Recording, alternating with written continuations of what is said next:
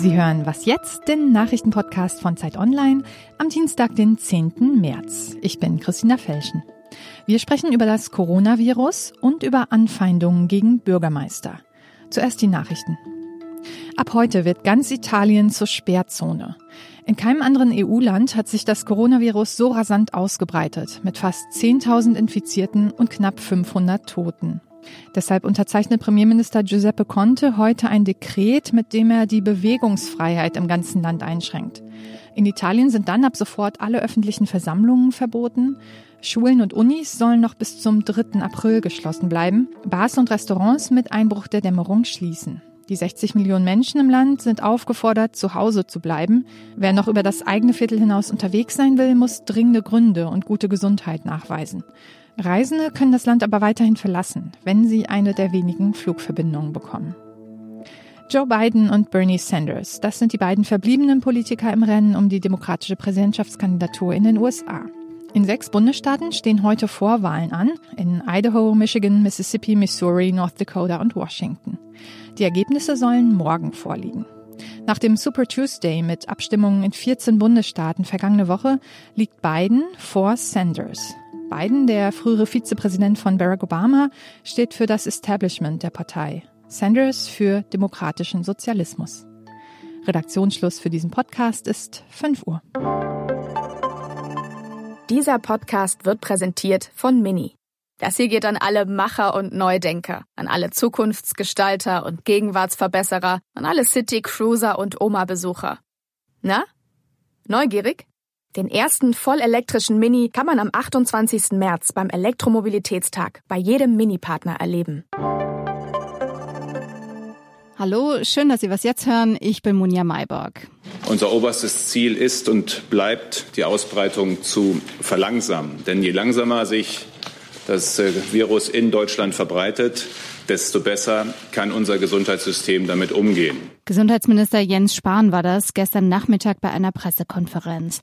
In Deutschland ist eine vierstellige Zahl an Personen mit dem Coronavirus infiziert. Inzwischen gibt es auch erste Todesfälle. Über die aktuelle Lage rede ich jetzt mit meinem Kollegen Florian Schumann. Er ist Mediziner und Wissensredakteur bei Zeit Online. Grüß dich. Hallo. Hallo Monja. Jens Spahn hat gestern gesagt, ähm, die Menschen sollten weniger reisen, möglichst von zu Hause arbeiten und den öffentlichen Nahverkehr meiden. Ist das denn sinnvoll?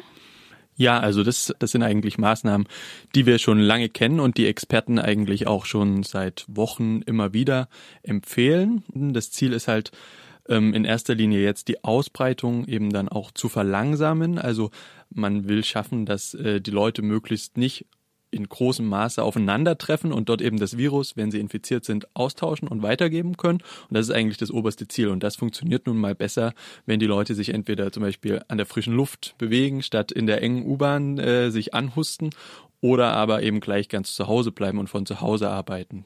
Mhm. Von daher, das sind logische Maßnahmen, die aber jetzt eben auch nicht wirklich neu sind.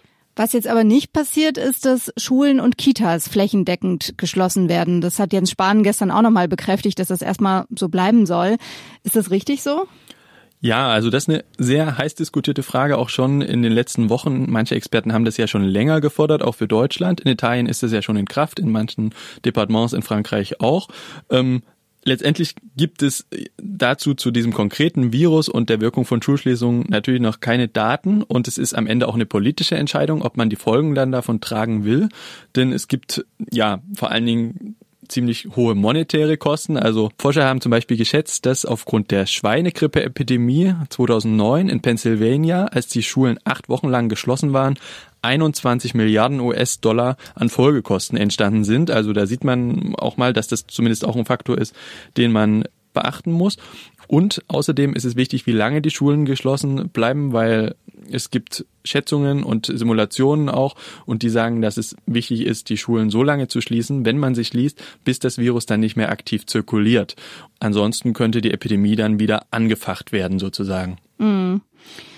In Italien gibt's ja im Verhältnis viele Todesfälle. Ähm, also wenn man die, sich die Zahl der Infizierten anschaut und die Zahl der Todesfälle und das nebeneinander legt. Warum ist das denn so? Genau, also in Italien ähm, nach offiziellen Zahlen ist die Letalität des Virus derzeit fünf Prozent. Das ist sehr hoch.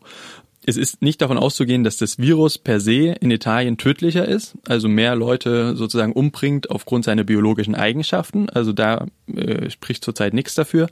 Aber ein Grund könnte sein, und äh, darauf deuten auch Expertenmeinungen aus Italien hin, dass das System dort eben schon relativ am Limit ist, dass äh, Patienten mitunter nicht mehr, wenn sie einen schweren Verlauf haben von Covid-19, auf Intensivstationen adäquat behandelt werden können, dass nicht genug Plätze da sind für die Beatmung beispielsweise und das dazu beitragen könnte, dass eben mehr Menschen sterben als anderswo.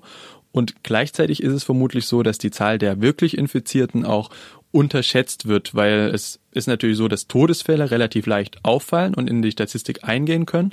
Aber jetzt einfach mal schnell, wenn viel, viel mehr Leute getestet werden sollen, diese Testkapazitäten, um das Doppelte oder Dreifache hochzufahren, das geht nicht, so dass diese Zahl wahrscheinlich hinterherhinkt und man eigentlich von einer hohen Dunkelziffer ausgehen muss, die dann auch diese hohe 5% Letalität derzeit erklärt. Und alles weitere zum Thema Corona gibt's auf Zeit Online zu lesen. Danke dir, Florian. Gerne.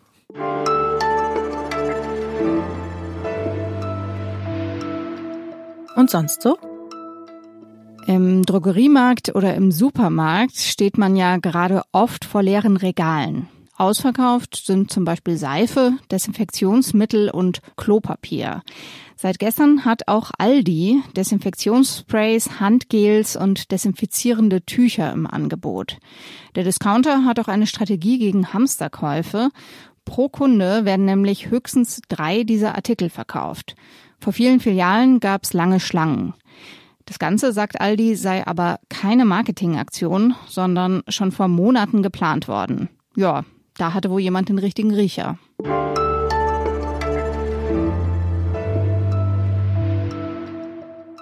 Bürgermeister kümmern sich ja ums Gemeinwohl, also um so Dinge wie Kitaplätze, Verkehr und Tourismusförderung.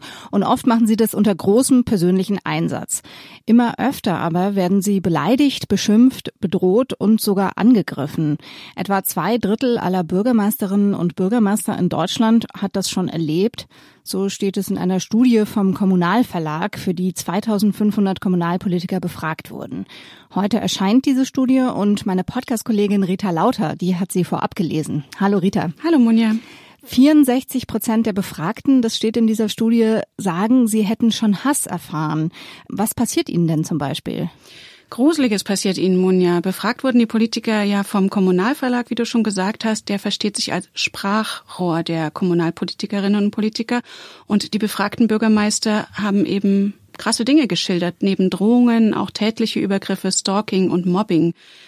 Die Befragten haben sich anonym geäußert und erzählen zum Beispiel, dass in ihrem Namen Abos und Waren im Internet bestellt wurden, dass Kot in ihrem Briefkasten platziert wurde, Fensterscheiben eingeworfen, die Kinder gemobbt, die Radmuttern am Auto gelockert wurden, bis hin zu Morddrohungen und Messerangriffen. Mhm. Krasse Sachen. Also im Jahr 2016 gab es diese Umfrage ja zum ersten Mal zu dem Thema. Was hat sich denn seitdem verändert? Der Chefredakteur des Kommunalverlags Christian Erhardt, mit dem habe ich gesprochen und der hat mir gesagt, dass die Hasswelle seit 2016 noch angeschwollen ist. Damals waren es noch anonyme Hassbriefe und diffamierende Kommentare über Social Media und dann wurden die Anfeindungen aber immer offener. Die Aggressoren suchen gar nicht mehr die Anonymität, sondern machen das etwa bei öffentlichen Veranstaltungen oder im persönlichen Gespräch. Und jetzt sind die Worte eben auch in Taten umgeschlagen, wie der Kommunalexperte sagt. Die körperliche Gewalt habe dramatisch zugenommen. Fast jeder zehnte Befragte wurde schon einmal bespuckt, bedroht oder angegriffen. Und werden diese Angriffe genügend juristisch verfolgt?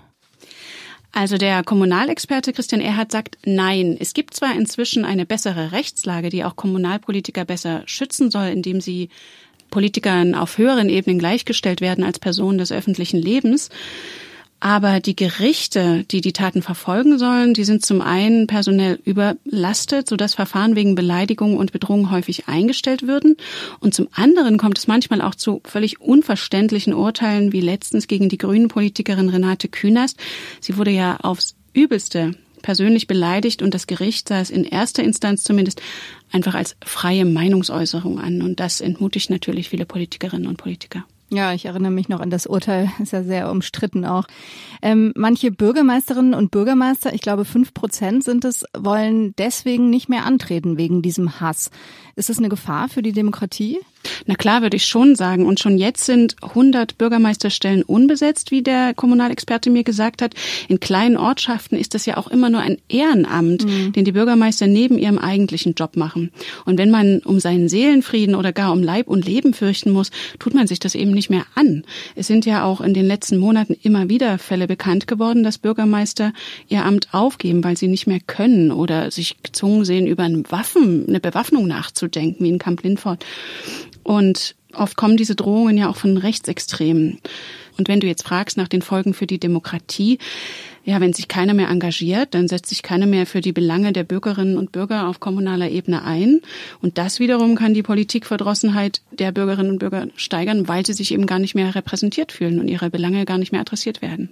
Danke dir, Rita. Und die Studie wird heute Vormittag veröffentlicht. Ich verlinke Ihnen das dann in den Show Notes. Das war's für heute bei Was Jetzt. Die Sendung ist schon wieder am Ende. Rita und ich und der ganze Rest des Teams, wir freuen uns über Ihre Post an mhm. wasjetzt.zeit.de. Schreiben Sie fleißig. Tschüss. Tschüss.